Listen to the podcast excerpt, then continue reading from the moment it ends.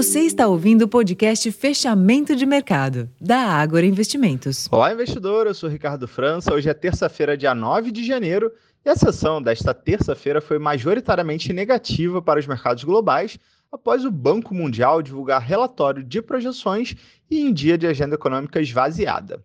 No relatório, o banco desenhou um cenário pouco favorável para o crescimento global desta década e apontou que as políticas monetárias de países desenvolvidos devem permanecer restritivas por mais tempo.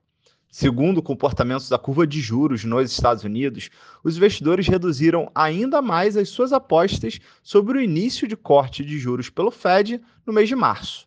Entre as bolsas, os índices europeus encerraram todos em baixa, enquanto as bolsas de Nova York ficaram mais próximas à estabilidade, embora sem direção única.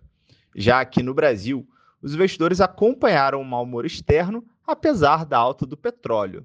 Além disso, os investidores locais diminuíram o apetite ao risco e meios incertezas fiscais com a discussão sobre a medida provisória que reonera a folha de pagamento de 17 setores da economia.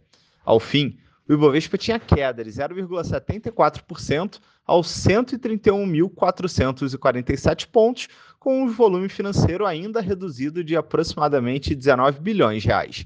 No mercado de câmbio, o dólar avançou hoje 0,7% aos R$ 4,90, enquanto os juros futuros também tiveram comportamento de alta. Esses foram os destaques da sessão dessa terça. Eu vou ficando por aqui. Uma ótima noite e até amanhã.